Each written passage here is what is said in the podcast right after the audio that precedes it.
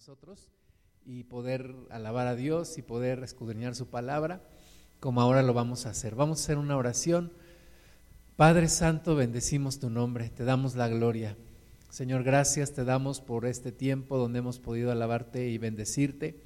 Y ahora, Señor, preparamos nuestro corazón para que tu palabra penetre en lo más profundo de nuestro ser y ocasione el cambio que tú deseas. Señor, guíanos por favor, Espíritu Santo, glorifica el nombre de Jesús, por favor, Señor, el nombre del Padre. Y amado Dios, que nuestro corazón esté abierto, dispuesto para ti y en todo tu gobiernes en este tiempo, Señor, que vamos a estar escudriñando tu palabra. En el nombre de Jesús. Amén. Muy bien, pues vamos al libro de Daniel, capítulo 1, a partir del versículo 1. Daniel capítulo 1, versículo 1. Dice allí, en el año tercero del reinado de Joacim, rey de Judá, vino Nabucodonosor, rey de Babilonia, a Jerusalén y la sitió y el Señor entregó en sus manos a Joacim, rey de Judá, y parte de los utensilios de la casa de Dios, y los trajo a tierra de Sinar, a la casa de su Dios, y colocó los utensilios en la casa del tesoro de su Dios. Entonces, era el, tiempo, vimos un poco esta palabra hace ocho días, el tiempo en el cual, después de una serie de, reinados de, varios hombres en el, en el reino de primero Israel y después se separó Judá con el resto de las tribus y el pueblo empezó a alejarse de Dios, empezó a, seguir dioses ajenos, empezó a tener ídolos y entonces la Biblia dice que los profetas estuvieron anunciando la palabra, viniendo una y otra vez para redarguirles, para amonestarles, para ocasionar un cambio. Sin embargo, algunos reyes sí se acercaron a Dios, pero otros ya no. Y finalmente viene esta caída del reino de Judá. Viene el rey Nabucodonosor, rey de Babilonia, toma Jerusalén, eh, dice aquí que tomó los utensilios de la casa de Dios, los llevó a la casa de su propio Dios y llevó también una gran parte de la gente que estaba allí viviendo en Jerusalén. Vamos a ver una porción paralela a esta en el segundo libro de Reyes, capítulo 24, a partir del versículo 10. Vemos que los libros de Reyes son libros históricos, nos muestran también lo que sucedió en ese tiempo. Segundo libro de Reyes 24, 10 Dice, en aquel tiempo subieron contra Jerusalén los siervos de Nabucodonosor, rey de Babilonia, y la ciudad fue sitiada. Vino también Nabucodonosor, rey de Babilonia, contra la ciudad, cuando sus siervos la tenían sitiada.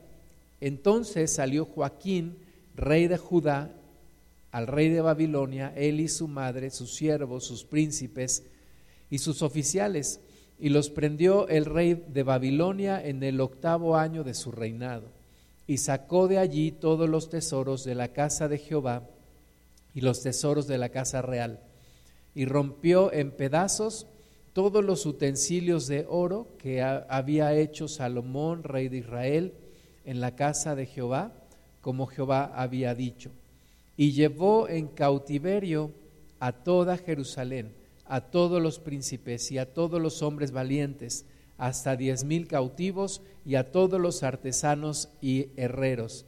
No quedó nadie, excepto los pobres del pueblo de la tierra.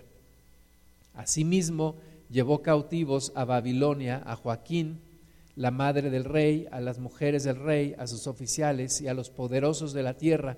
Cautivo los llevó de Jerusalén a Babilonia. Entonces, nos narra con un poco más de detalle todo lo que, lo que ocurrió, cómo fue sitiada la ciudad, cómo el rey de Babilonia tomó Jerusalén, dice que rompió aún en pedazos los utensilios de oro, pero otros también los llevó a la casa de su Dios, de acuerdo a Daniel, y dice también que llevó a los poderosos de, de Judá, a los oficiales, a los principales de, del, del, reino de Judá. Y inició lo que fue un, un imperio en ese tiempo mundial, ¿verdad? Porque era prácticamente todo el mundo conocido en ese momento, fue tomado por Nabucodonosor, se le conoció como el rey de reyes porque conquistó varios reinados, varios imperios, él los conquistó y él fue rey de, todos, de toda esta región. Nabucodonosor es eh, históricamente un, hombre que vivió del año 630 antes de Cristo al año 562 antes de Cristo y es el, el hombre que levantó este gran imperio babilónico que hasta el día de hoy se habla de, los avances que hubo en ese, en ese imperio, por ejemplo en las matemáticas o de los jardines colgantes de Babilonia, de las construcciones que tuvieron en este lugar. Fue un imperio, el imperio babilónico, que abarcó incluso todo lo que es Mesopotamia hasta llegar a Egipto. Y bueno, el pueblo de Israel, Israel, el el pueblo de Judá, el pueblo de Israel, cayeron también dentro de este gran imperio. Pero Dios tiene sus propósitos. Es difícil entender que Dios tenga un propósito cuando el pueblo de Dios es llevado cautivo, cuando la casa de Dios es destruida, es quemada, cuando los utensilios son llevados al, y traspasados a santuarios de dioses que no son dioses.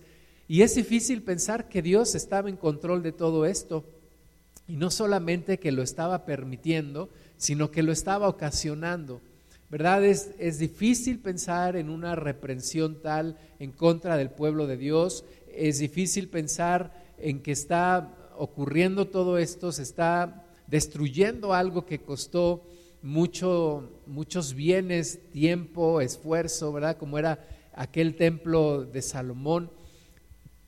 Y es difícil leer estas escrituras de nuevo pensando que Dios estaba detrás de esto. Pero Nabucodonosor fue un instrumento de Dios. Eh, Dios le da una participación importante porque imagínate convertirse en el rey de toda esta región de la tierra, prácticamente un imperio mundial, un reino mundial en ese entonces, conquistar a varios pueblos de la tierra, tomar cautivos a muchas personas, tomar riquezas, tomar tierras y levantarse como un rey sobre toda esta región de la tierra. Sin embargo, no era para su propia gloria, no era para que Nabucodonosor se vanagloriara y dijera yo soy el gran rey. No, era parte del propósito de Dios, era parte del plan de Dios y Nabucodonosor era solamente un instrumento de Dios que Dios estaba usando para cumplir sus propósitos, usando no en el sentido de menospreciarlo o de simplemente eh, tomarlo como un objeto, no, pero no era en sí levantar a Nabucodonosor para que Nabucodonosor se llenara de, de arrogancia, sino que Dios estaba cumpliendo sus propósitos a través de Nabucodonosor. Y claro, Nabucodonosor se está beneficiando porque siempre que decimos Dios me usó para un propósito, realmente no es que Dios te tomó como un objeto y simplemente fuiste usado, sino que Dios a través de ti cumplió un propósito, pero tú también fuiste bendecida o bendecido, tú también fuiste beneficiado. Es lo que estaba pasando con Nabucodonosor. El problema es cuando perdemos de vista esto y pensamos que Dios está haciendo algo y que nosotros nos pasamos a primer plano, dejamos a Dios en segundo plano y pensamos que las cosas ocurren para nosotros, por nosotros y por medio de nosotros. Ese es el gran problema. Vamos a leer Jeremías capítulo 43, versículo, versículos del 10 al 13. Eh, está hablando aquí el, Señor y, y dándole instrucciones a Jeremías. Dice, y diles, así ha dicho Jehová, de los ejércitos, Dios de Israel, he aquí yo enviaré y tomaré a Nabucodonosor, rey de Babilonia, mi siervo. Quisiera que tú pusieras atención en esta calificación, en este adjetivo que Dios le da a Nabucodonosor. Le dice que es su siervo. Y pondré su trono sobre estas piedras que he escondido y extenderá su pabellón sobre ellas. Y vendrá y asolará la tierra de Egipto, los que a muerte a muerte, los que cautiverio a cautiverio, los que a espada a espada. Y pondrá fuego a los templos de los dioses de Egipto y los quemará y a ellos los llevará cautivos y limpiará la tierra de Egipto, como el pastor limpia su capa y saldrá de allá en paz. Además, quebrará las estatuas de bet que están en tierra de Egipto y los templos de los dioses de Egipto quemará a fuego. Entonces, vemos aquí claramente, Nabucodonosor es un siervo de Dios. Nabucodonosor está para cumplir los propósitos de Dios. Difícil, otra vez, difícil pensarlo, que Dios lo tome para castigar a su pueblo, para tomar cautivo a su pueblo, para destruir el templo, para saquear el templo. Sin embargo, así es, Dios está haciendo algo nuevo, Dios está comenzando algo nuevo, Dios está diciendo, esto se terminó, ¿verdad? Y vemos cómo el antiguo pacto en la ley estaba por terminar y estaba por venir el pacto en la gracia a través del Señor Jesucristo. Entonces, Dios está haciendo esto y hay una figura que no es la figura central, que aparentemente es la figura central, pero no lo es, que es Nabucodonosor. Vamos a ver ahora Daniel capítulo 2, versículos del 1 al 5. Dice ahí en el año en el segundo año del reinado de Nabucodonosor, tuvo Nabucodonosor sueños y se perturbó su espíritu y se le fue el sueño. Hizo llamar el rey a magos, astrólogos, encantadores y caldeos para que le explicasen sus sueños. Vinieron pues y se presentaron delante del rey. Y el rey les dijo, he tenido un sueño y mi espíritu se ha turbado por saber el sueño. Entonces hablaron los caldeos al rey en lengua aramea, Rey, para siempre vive. Di el sueño a tus siervos y te mostraremos la interpretación. Respondió el rey y dijo a los caldeos, el asunto lo olvidé. Si no me mostráis el sueño y su interpretación, seréis hechos pedazos y vuestras casas serán convertidas en muladares. Entonces, Nabucodonosor, otra vez hablando de este rey, de este líder del imperio babilónico, primer imperio que se levanta como un imperio mundial, con todo lo que eso representa, con todo lo que el poder, las riquezas, todo eso representa. Ya leímos que conquistó hasta Egipto, no solamente la parte de Mesopotamia, esa parte de Asia, sino también llegó hasta Egipto. Y, pero ya leímos también que era instrumento, siervo de Dios, siervo de, del Señor, para cumplir sus propósitos, entre ellos traer una reprensión a su pueblo y transformar el corazón de su pueblo, el pueblo de, Israel, el pueblo de Judá. Y Nabucodonosor es ese, aparentemente ese protagonista que que está en el centro de la historia que estamos leyendo, pero no lo es. No lo es, pero en este momento tiene un sueño, ese rey de reyes tiene un sueño, él se inquieta, pero el sueño no lo recuerda, sin embargo es algo inquietante, es algo que le, que le causa una gran inquietud, un, un, gran impacto en su corazón, llama a sus sabios y les dice, pues tuve un sueño, pero ya no me acuerdo cuál es, pero quiero que me lo interpreten, quiero que me digan cuál fue el sueño y que me lo interpreten. Y pues los, los sabios, los astrólogos, los brujos, los magos, hechiceros, dicen, pues es que eso es imposible. Tú dinos el sueño y te lo vamos a interpretar, pero no cuentes con que nosotros te digamos el sueño, porque no sabemos cuál fue. Entonces, el rey se enoja, se enoja tanto que dice, no, si ustedes no me dicen cuál fue el sueño y la interpretación, los voy a matar a todos. Y entonces el versículo, capítulo 2, versículo 12, dice, por esto el rey con ira y con gran enojo mandó que matasen a todos los sabios de Babilonia. Y se publicó el edicto de que los sabios fueran llevados a la muerte. y buscaron a Daniel y a sus compañeros para matarlos. Era tanto la desesperación, el enojo de Nabucodonosor que dice, voy a acabar con todos, estos no me sirven para nada, yo quiero que me interpreten mi sueño, pero que me digan cuál fue mi sueño. Y ante la imposibilidad de los caldeos de decirlo, se enoja tanto que los manda a matar, hace una ley para que los maten. Versículo 14 de Daniel 2. Entonces Daniel habló sabia y prudentemente a Arioc, capitán de la guardia del rey, que había salido para matar a los sabios de Babilonia. Habló y dijo a Arioc, capitán del rey, ¿cuál es la causa de que este edicto se publique de parte del rey tan apresuradamente? Entonces Arioc hizo saber a Daniel lo que había. Y Daniel entró y pidió al rey que se le diese tiempo y él mostraría la interpretación al rey. Dentro de todos esos príncipes que habían sido llevados de Jerusalén a Babilonia estaban Daniel y sus amigos.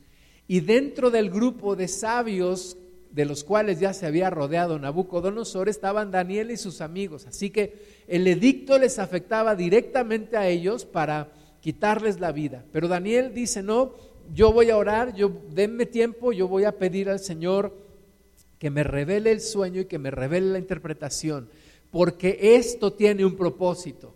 Esto tiene un propósito. Y así cuando nosotros experimentamos problemas o pruebas que decimos, ¿y ahora qué voy a hacer? Tenemos que hacer lo mismo que hizo Daniel, orar al Señor, buscar su rostro, pensar que las cosas no se han salido del propósito de Dios y orar a Él y buscar ese propósito y buscar que su nombre sea glorificado porque por algo Dios o lo está permitiendo o lo está enviando.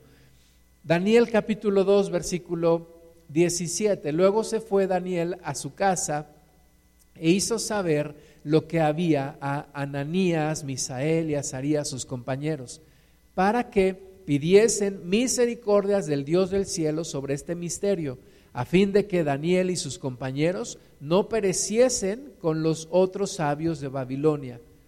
Entonces el secreto fue revelado a Daniel en visión de noche, por lo cual bendijo Daniel al Dios del cielo.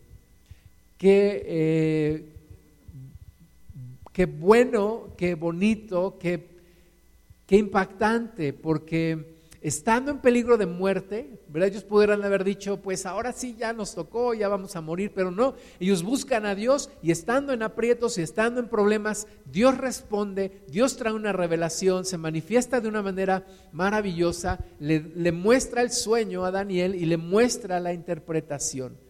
Sigamos leyendo eh, Daniel 2.20 y Daniel habló y dijo, sea bendito el nombre de Dios de siglos en siglos, porque suyos son el poder y la sabiduría.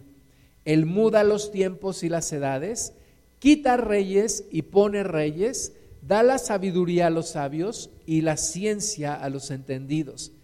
Él revela lo profundo y lo escondido, conoce lo que está en tinieblas y con él mora la luz.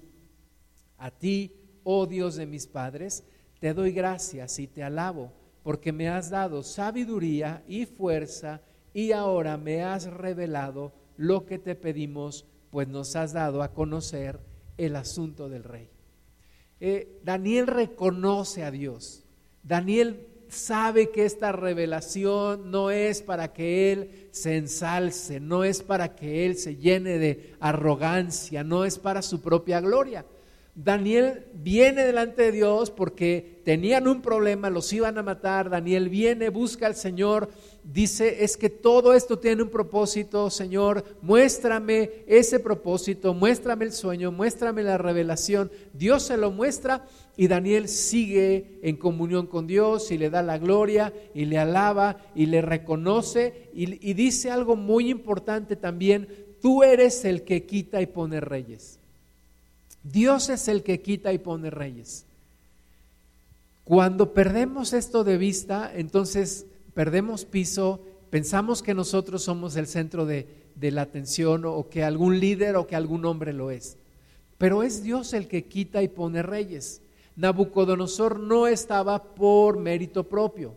Nabucodonosor no estaba ahí para su propia gloria, Dios lo había puesto ahí con un propósito para él, para Dios cumplir un propósito, no solamente para que Nabucodonosor se beneficiara de esa posición. El poder es algo que los hombres han buscado o hemos buscado durante toda la historia de la humanidad. Eh, hay dos cosas que, por las cuales somos tentados. Una es el poder y la otra son las riquezas. Y el poder es esa capacidad de influenciar sobre otras personas y de hacer que ellos hagan lo que nosotros queremos. Y muchos eh, se han desmedido en una búsqueda por ese poder. Pero el verdadero lugar de un gobernante está en conocer los propósitos de Dios y cumplirlos y, saber que no somos el centro de la historia, que no somos los protagonistas, que hay un Dios que nos está poniendo en un lugar con un propósito. No solamente lo tienen que entender los gobernantes, lo tenemos que entender todas las personas. A Dios no lo podemos sacar de la historia, no lo podemos hacer a un lado. No puedo buscar mi propia gloria, no puedo buscar mi propio beneficio y perder de vista a Dios. Entonces Daniel le da la gloria a Dios, Daniel eh, le avisa al capitán del, del, ejército de Nabucodonosor y es llevado con Nabucodonosor. Vamos a ver Daniel capítulo 2, versículo 31. Dice, tú, oh rey, veías. Y he aquí una gran imagen. Esta imagen que era muy grande, y cuya gloria era muy sublime, estaba en pie delante de ti y su aspecto era terrible. La cabeza de esta imagen era de oro fino, su pecho y sus brazos de plata, su vientre y sus muslos de bronce, sus piernas de hierro, sus pies en parte de hierro y en parte de barro cocido. Estabas mirando hasta que una piedra fue cortada, no con mano, e hirió la imagen en sus pies de hierro y de barro cocido y los desmenuzó. Entonces fueron desmenuzados también el hierro, el barro cocido, el bronce, la plata y el oro, y fueron como tamo de las eras del verano, y se los llevó el viento sin que de ellos quedara rastro alguno, mas la piedra que hirió a la imagen, fue hecha un gran monte que llenó toda la tierra. Yo quiero decirte que tal vez ya conozcas esta historia y el significado de este sueño. Daniel está diciendo el sueño, primero a Nabucodonosor, le está diciendo, mira, rey, este fue tu sueño. Y se lo está describiendo con detalles. Le está describiendo esa imagen que vio compuesta de, cuatro tipos de materiales, ¿verdad? Y, al final, como todo eso es desmenuzado, se lo lleva el viento como un, como un tamo, como e, esas varitas que se hacen ruedita y ves cómo el viento se las lleva, y desaparece todo. Pero hay una piedra, dice que una piedra no cortada por mano de hombre, que viene e hirió la imagen y se convirtió en un gran monte que llenó toda la tierra. Yo quiero decirte que esta es la historia de la humanidad y estos son los propósitos de Dios para la humanidad. Eh, vamos a ver la interpretación en un momento, pero te adelanto un poco acerca de estos cuatro imperios mundiales de los cuales Dios le estaba dando revelación a Nabucodonosor a través de Daniel. Y diciéndole, mira, hay imperios mundiales, hay reinos mundiales, hay reinos muy poderosos que parece que nunca van a terminar, pero al final cada uno de ellos va a terminar. Y al final todo esto va a pasar, pero hay uno, un reino, que no va a terminar nunca. Hay un rey de reyes y señor de señores que se llama Jesucristo, que establecerá un reino que será por la eternidad. Es ese, esa piedra no cortada por mano de hombre que hirió la imagen y, y fue hecha un gran monte que llenó toda la tierra.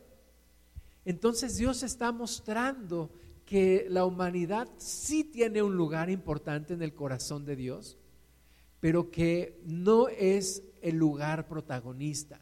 No es la humanidad la protagonista de la historia. Dios ya designó un protagonista de esta historia. Vamos a continuar leyendo. Daniel capítulo 2, versículo 36 al 38. Este es el sueño. También la interpretación de él diremos en presencia del rey. Tú, oh rey, eres rey de reyes, porque el Dios del cielo te ha dado reino, poder, fuerza y majestad. Y donde quiera que habitan hijos de hombres, bestias del campo y aves del cielo, Él los ha entregado en tu mano y te ha dado el dominio sobre todo. Tú eres aquella cabeza de oro. Daniel ahora está dando la interpretación del sueño y le hace saber a Nabucodonosor que él es rey, dice, tú eres rey de reyes porque el Dios del cielo te lo ha dado. O sea, tú no lo conseguiste por ti mismo. Tal vez tú piensas que lo conseguiste por ti mismo. Tal vez tú piensas que eres muy inteligente, muy poderoso, un gran estratega militar, etcétera, etcétera, etcétera. Pero la realidad de las cosas es que Dios te lo dio. Daniel le está dando una visión a Nabucodonosor que él desconocía. Él no alcanzaba a ver esto. Él no alcanzaba a ver que Dios lo había puesto allí con un propósito. Que todo lo, como dice aquí, los hombres, los animales, las aves, le habían sido dados a él por designio de Dios, no porque él se los hubiera ganado. Y esto es algo que tú y yo necesitamos entender, aunque no seamos reyes pero tenemos muchas cosas que Dios nos ha dado, tenemos una posición, tenemos un liderazgo, tenemos una influencia, tenemos una familia, tenemos bienes, etcétera, etcétera, etcétera, mucho o poco, todo lo que tengamos, Dios nos lo ha dado. No nos lo hemos ganado nosotros por nuestra propia fuerza. Algunas personas cuando les invitamos a orar por los alimentos dicen, ¿por qué voy a darle gracias a Dios si esto yo me lo gané con el sudor de mi frente, si yo me lo gané con mi trabajo? Bueno, ese es tu punto de vista, pero la realidad es que Dios te lo ha dado. Dios te dio la salud, Dios te dio el trabajo, Dios te dio la oportunidad, incluso Dios te dio la salud para que puedas comerlo, para que puedas disfrutarlo. Entonces, Daniel está diciendo, mira, la cabeza de oro que ves en esa imagen eres tú. Eres tú y es tu reino. Y es porque Dios te lo ha dado. Vamos a seguir leyendo Daniel 2, 39. Y después de ti se levantará otro reino inferior al tuyo. Y luego un tercer reino de bronce, el cual dominará sobre toda la tierra. Y el cuarto reino será como hierro, y como el hierro desmenuza y rompe todas las cosas, desmenuzará y quebrantará todo.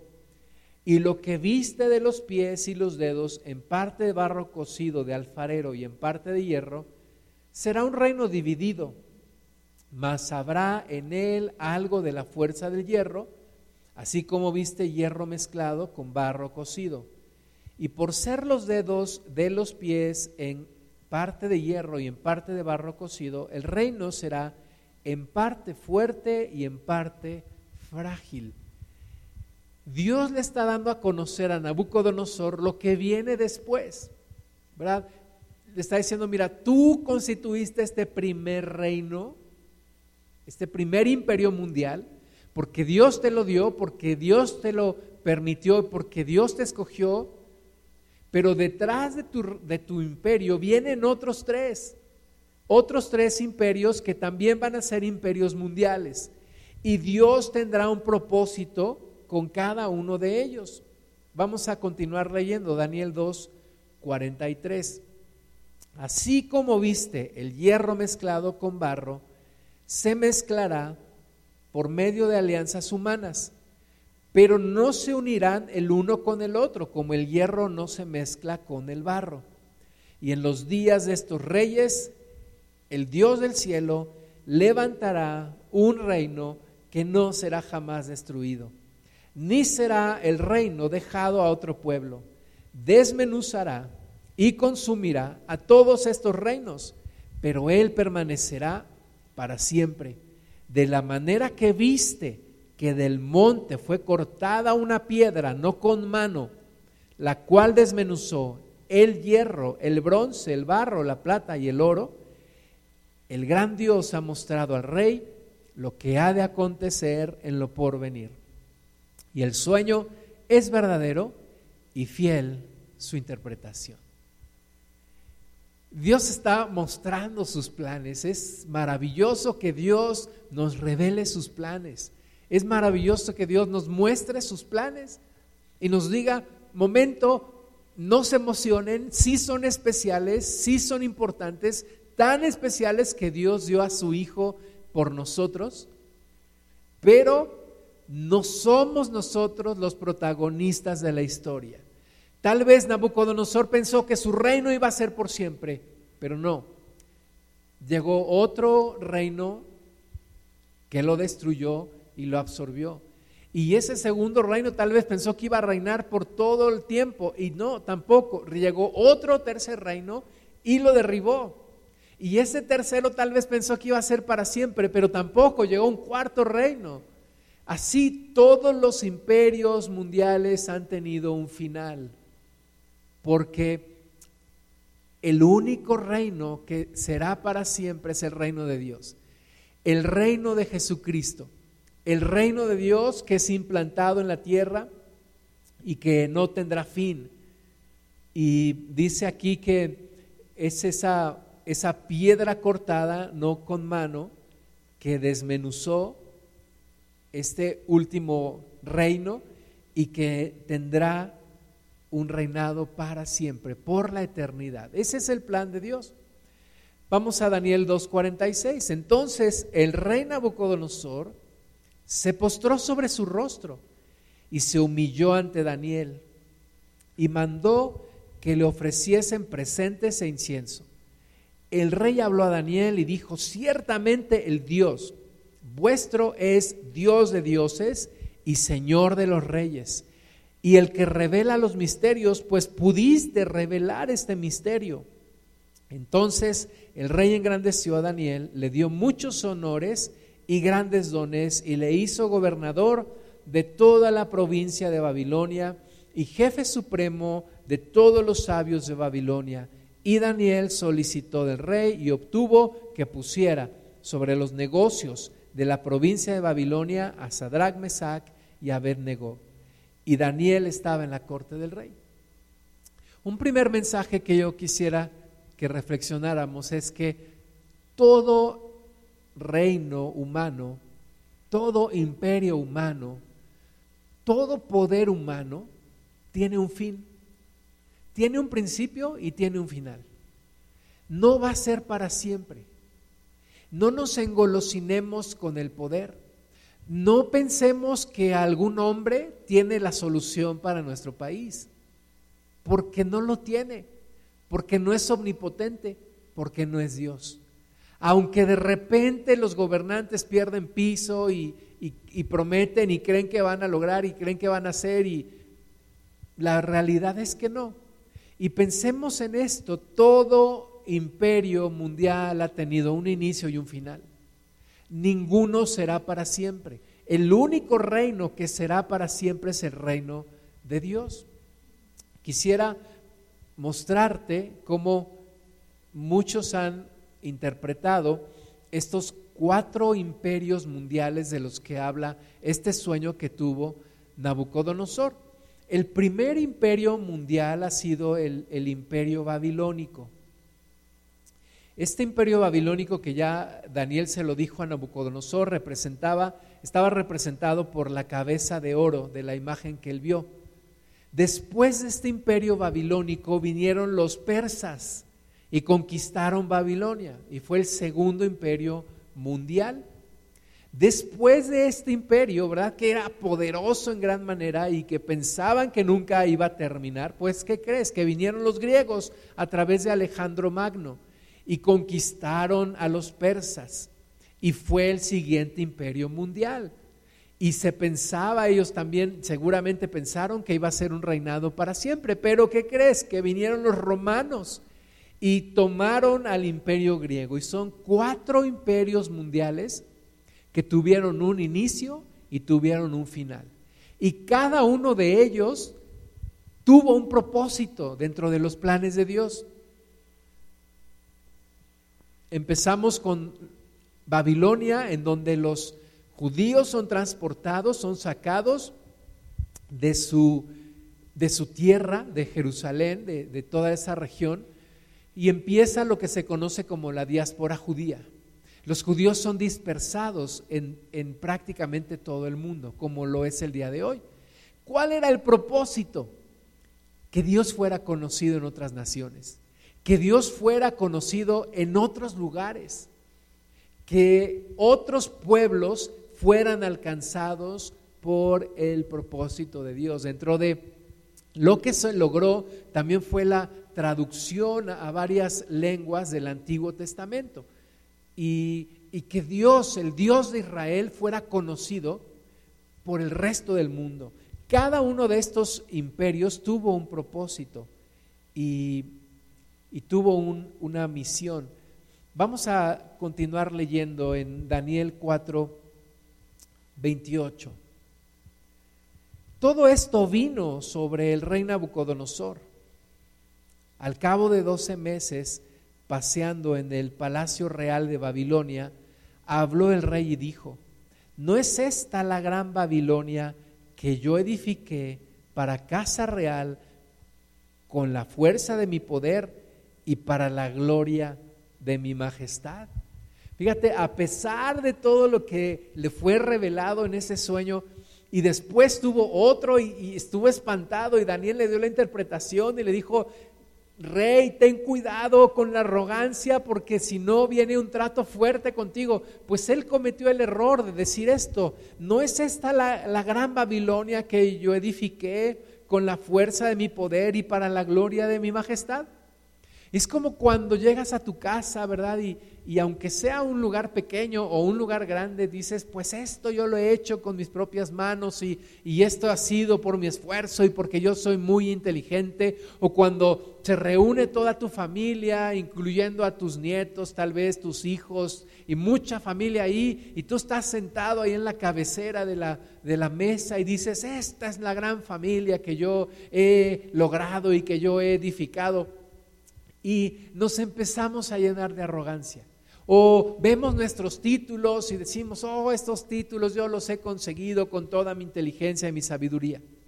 Es el peor momento de nuestra vida cuando pensamos así, porque ahí es donde inicia un declive, ahí es donde inicia un tratamiento de Dios en contra nuestra, o para rescatarnos de allí. Versículo 31 de Daniel 4, aún estaba la palabra en la boca del rey, cuando vino una voz del cielo a ti se te dice, rey Nabucodonosor, el reino ha sido quitado de ti, y de entre los hombres te arrojarán, y con las bestias del campo será tu habitación, y como a los bueyes te apacentarán, y siete tiempos pasarán sobre ti, hasta que reconozcas que el Altísimo tiene el dominio en el reino de los hombres y lo da a quien él quiere. Fíjate, viene este tratamiento de Dios sobre Nabucodonosor para bajarlo de la nube en la que estaba subido. Se llenó de arrogancia, perdió de vista lo que Daniel le había revelado, lo que Dios le había dicho a través de Daniel. No era por él, no era para él, no era por, por medio de él, era por Dios, para Dios y por medio de Dios, por medio de Jesucristo. Pero él se llena de arrogancia y Dios dice, ok, entonces hasta que no reconozcas que Dios tiene el dominio sobre el reino de los hombres y que Él lo da a quien lo quiere, tendrás que pasar este tratamiento, tendrás que pasar esta prueba. Y muchas veces nosotros tenemos que ser tratados, tenemos que ser probados, porque no entendemos los propósitos de Dios. En los mejores momentos de nuestra vida cometemos los peores errores nos llenamos de arrogancia, pensamos que es por nosotros, pensamos que es para nosotros, pensamos que todo es gira alrededor de nosotros y no es así.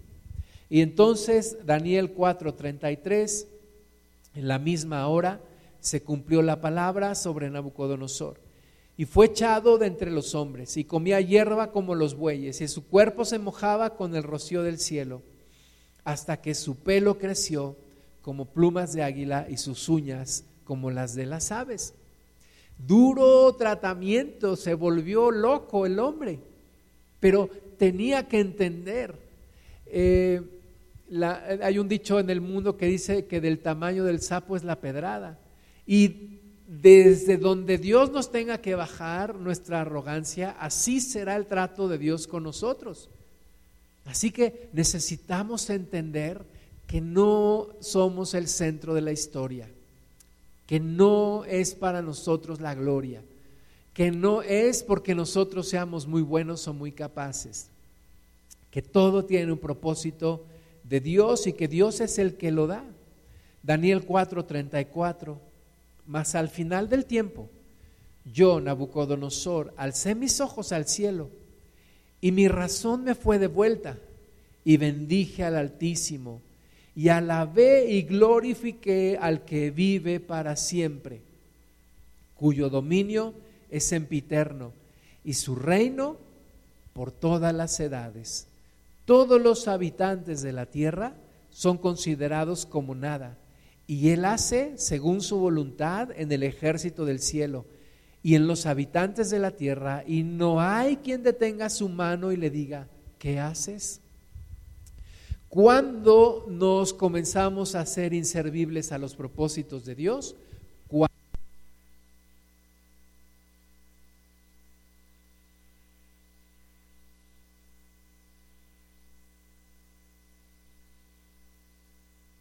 Bueno, perdón, se me acabó la pila, pero dejamos de ser útiles a los propósitos de Dios cuando dejamos a un lado a Dios y cuando pensamos que todo es por nosotros y que todo es para nosotros. Y ahí es cuando tenemos un gran problema. Le pasó al enemigo, ¿verdad? Él pensó que todo era para él, que todo era por medio de él, que todo era de él. Y no, era de Dios, es de Dios. Así que Nabucodonosor se hizo inservible a los planes de Dios, tuvo que ser tratado y cuando lo entendió, Dios lo restituyó y le regresó el lugar que él tenía. Tal vez estamos pasando por alguna prueba de estas. Eh, un siervo de Dios dijo, si esto no me hace humilde, no sé qué lo hará, hablando de una prueba por la que estaba pasando. Así que seamos sensibles a los tratos de Dios, que es lo que Dios está tratando en nosotros, y dejemos todo tipo de arrogancia y démosle a Dios el lugar que le corresponde. Eh, Daniel 4:36. En el mismo tiempo, mi razón me fue devuelta y la majestad de mi reino, mi dignidad, mi grandeza volvieron a mí. Y mis gobernadores y mis consejeros me buscaron y fui restablecido en mi reino y mayor grandeza me fue añadida. Ahora yo, Nabucodonosor, alabo engrandezco y glorifico al Rey del cielo, porque todas sus obras son verdaderas y sus caminos justos, y él puede humillar a los que andan con soberbia. Fíjate lo que alcanza a entender Nabucodonosor. Cuando él alcanzó a entender esto, le fue restituido todo. El reino, su grandeza, su poder y aún más. Pero él entendió que todo es para Dios, que todo es de Dios, que todo es para la gloria de Dios y, que Dios puede humillar al que anda con soberbia. Así que cuidado con la soberbia con la que yo puedo andar. Tengo que ser sensible a los propósitos de Dios. Tengo que darle a Dios el lugar que Él merece, que Él tiene, y no tratar de quitárselo, no tratarlo de hacer a un lado. La arrogancia es un pecado que se originó en el cielo. Veíamos hace dos semanas, con, o hace una semana, con Satanás que quiso usurpar el trono de Dios porque empezó a fijarse en él y no en Dios. Eh, dicen que la arrogancia, la soberbia es algo tan humano como ir al baño. Todos tenemos que tratar con esto. Todos tenemos que lidiar con esto. Todos necesitamos la ayuda de Dios con esto de la arrogancia, con esto de la soberbia. Y en este mundo posmodernista, en esta cultura, eh, se ha enfatizado aún más porque las redes sociales requieren que yo me presente con lo mejor de mí y que yo hable de mí y que yo me presente aún, si es necesario, mintiendo, pero exaltándome, ensalzándome, mostrándome para que todos me acepten, para que todos me den un like, para que todos me sigan. Y, eso me lleva a una arrogancia que implica una superficialidad, una inseguridad y una falta de identidad. Pero de ahí es de donde Dios nos quiere rescatar. Dios tiene un propósito en medio de todo esto. Dios tiene un plan siempre. No lo hagamos a un lado. Aún los imperios más importantes, los imperios mundiales, tuvieron un propósito. No fueron para su propia gloria, sino para la gloria de Dios. Vimos el, el primer imperio mundial, el imperio babilónico. El segundo fue el de los medos y persas. El tercero, el de Grecia, con Alejandro Magno. ¿Verdad? Que tenían su panteón griego, que quiere decir toda la serie de dioses que ellos tenían, ellos, traen una aportación al mundo de una cultura politeísta que contrasta con el Dios de Israel, que es un solo Dios verdadero. Un idioma universal, los griegos son los primeros que establecen un idioma universal y un pensamiento filosófico. Y desde entonces las dos alternativas, el camino de la fe o el camino de la filosofía, el camino del humanismo. Desde entonces los griegos establecieron esto, pero vinieron los romanos, conquistaron también la región de Palestina, conquistaron al pueblo de Israel, un imperio universal constituido y señalado por, por sus comunicaciones, sus caminos, sus leyes, eh, la famosa Pax Romana, en donde se quería tener una estabilidad social, ellos sometieron a muchos pueblos a base de violencia, pero buscaban una, una paz, una hegemonía en la sociedad. Y, y fue la plataforma que Dios usó para que en medio de ese imperio romano naciera Jesús y todo el mundo conociera las buenas nuevas de salvación. Dios tiene un propósito, ¿verdad? Tal vez el emperador romano diría que y se, sintió Dios y, quería que se le quemara incienso como a Dios, pero no era ese el propósito. Detrás de esto había un Dios que estaba cumpliendo un propósito. Y el protagonista de esta historia se llama Jesucristo. El protagonista de toda la historia de la humanidad se llama Jesucristo. El protagonista de toda la historia del universo se llama Jesucristo. No podemos por eso quitarle ese lugar, no podemos desear ese lugar protagónico. Jesús nos da un lugar especial a nosotros, pero Él tiene el lugar central de la historia. Y cuando yo caigo en arrogancia, cuando yo caigo en soberbia, yo le estoy peleando ese lugar a Jesús y yo seré la persona más infeliz sobre la tierra cuando trato de quitarle la gloria al Hijo de Dios. Vamos a ver algunas citas acerca de Jesús, Colosenses 1:16, porque en Él fueron creadas todas las cosas, las que hay en los cielos y las que hay en la tierra, visibles e invisibles, sean tronos, sean dominios, sean principados, sean potestades, todo fue creado por medio de Él y para Él. Y Él es antes de todas las cosas, y todas las cosas en Él subsisten. Y Él es la cabeza del cuerpo que es la iglesia. Él que es el principio, el primogénito de entre los muertos, para que en todo tenga la preeminencia, por cuanto agradó al Padre que en él habitase toda plenitud y por medio de él reconciliar consigo todas las cosas, así las que están en la tierra como las que están en los cielos, haciendo la paz mediante la sangre de su cruz. Entonces, es todo por Él, por medio de Él y para Él. Él es el primogénito de todo, Él es la cabeza, Él es el protagonista, Él es el punto central de la historia, Él es el origen, Él es el final, Él es todo. Jesús lo es todo. ¿Cuál es la forma en la que yo puedo acabar con la arrogancia que hay en mí?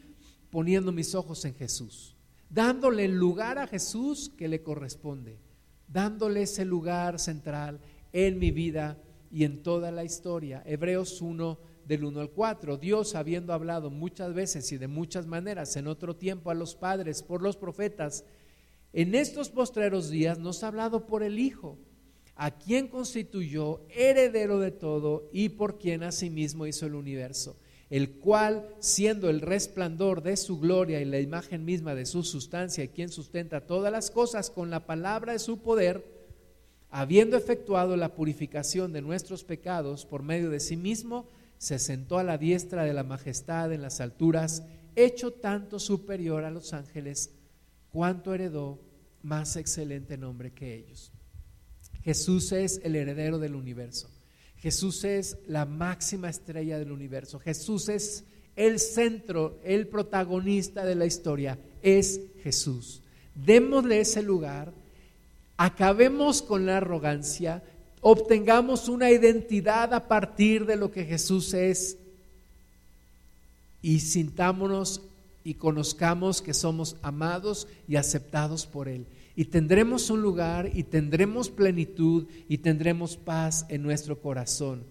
Efesios 1:3, bendito sea el Dios y Padre de nuestro Señor Jesucristo, que nos bendijo con toda bendición espiritual en los lugares celestiales en Cristo, según nos escogió en Él antes de la fundación del mundo, para que fuésemos santos y sin mancha delante de Él, en amor, habiéndonos predestinado para ser adoptados hijos suyos por medio de Jesucristo, según el puro afecto de su voluntad, para alabanza de la gloria de su gracia, en la cual nos hizo aceptos en el amado.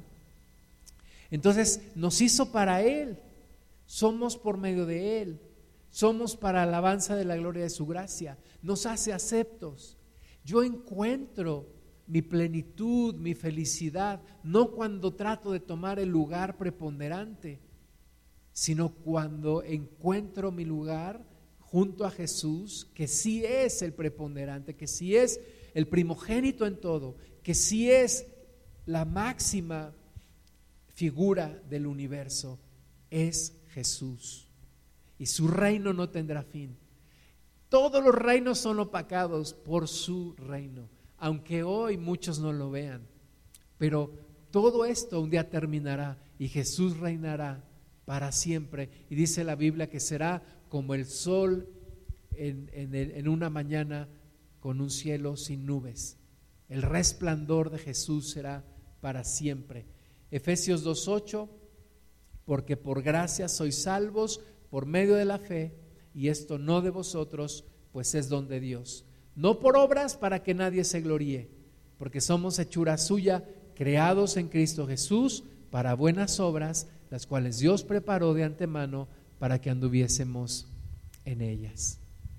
Es por fe, no por obras, para que nadie se gloríe, para que nadie se llene de soberbia, para que nadie se llene de arrogancia, y para que podamos rendirle a Dios nuestro corazón. Cierra tus ojos por un momento, vamos a orar. Amado Padre, venimos delante de ti a pedirte perdón por toda arrogancia, por toda soberbia que hemos tenido y que tenemos hoy. Señor, ayúdanos a encontrar ese lugar especial junto a ti a saber que somos aceptos en el amado, para que entonces soltemos en el nombre de Jesús toda arrogancia, toda soberbia, y encontremos un lugar de humildad en el cual somos aceptos y esa aceptación tuya nos llena, nos, hace gozarnos, nos hace verdaderamente encontrar nuestro lugar en este universo. Te damos gracias, Señor, porque tu reino no tiene fin. Te damos gracias, Padre, porque cada reino en esta tierra tendrá un final, pero el tuyo será para siempre. Esperamos ese día, anhelamos ese día en el cual reinarás completamente y para siempre y queremos ser parte de esa historia. Te alabamos, te bendecimos, te damos la gloria en el nombre de Jesús.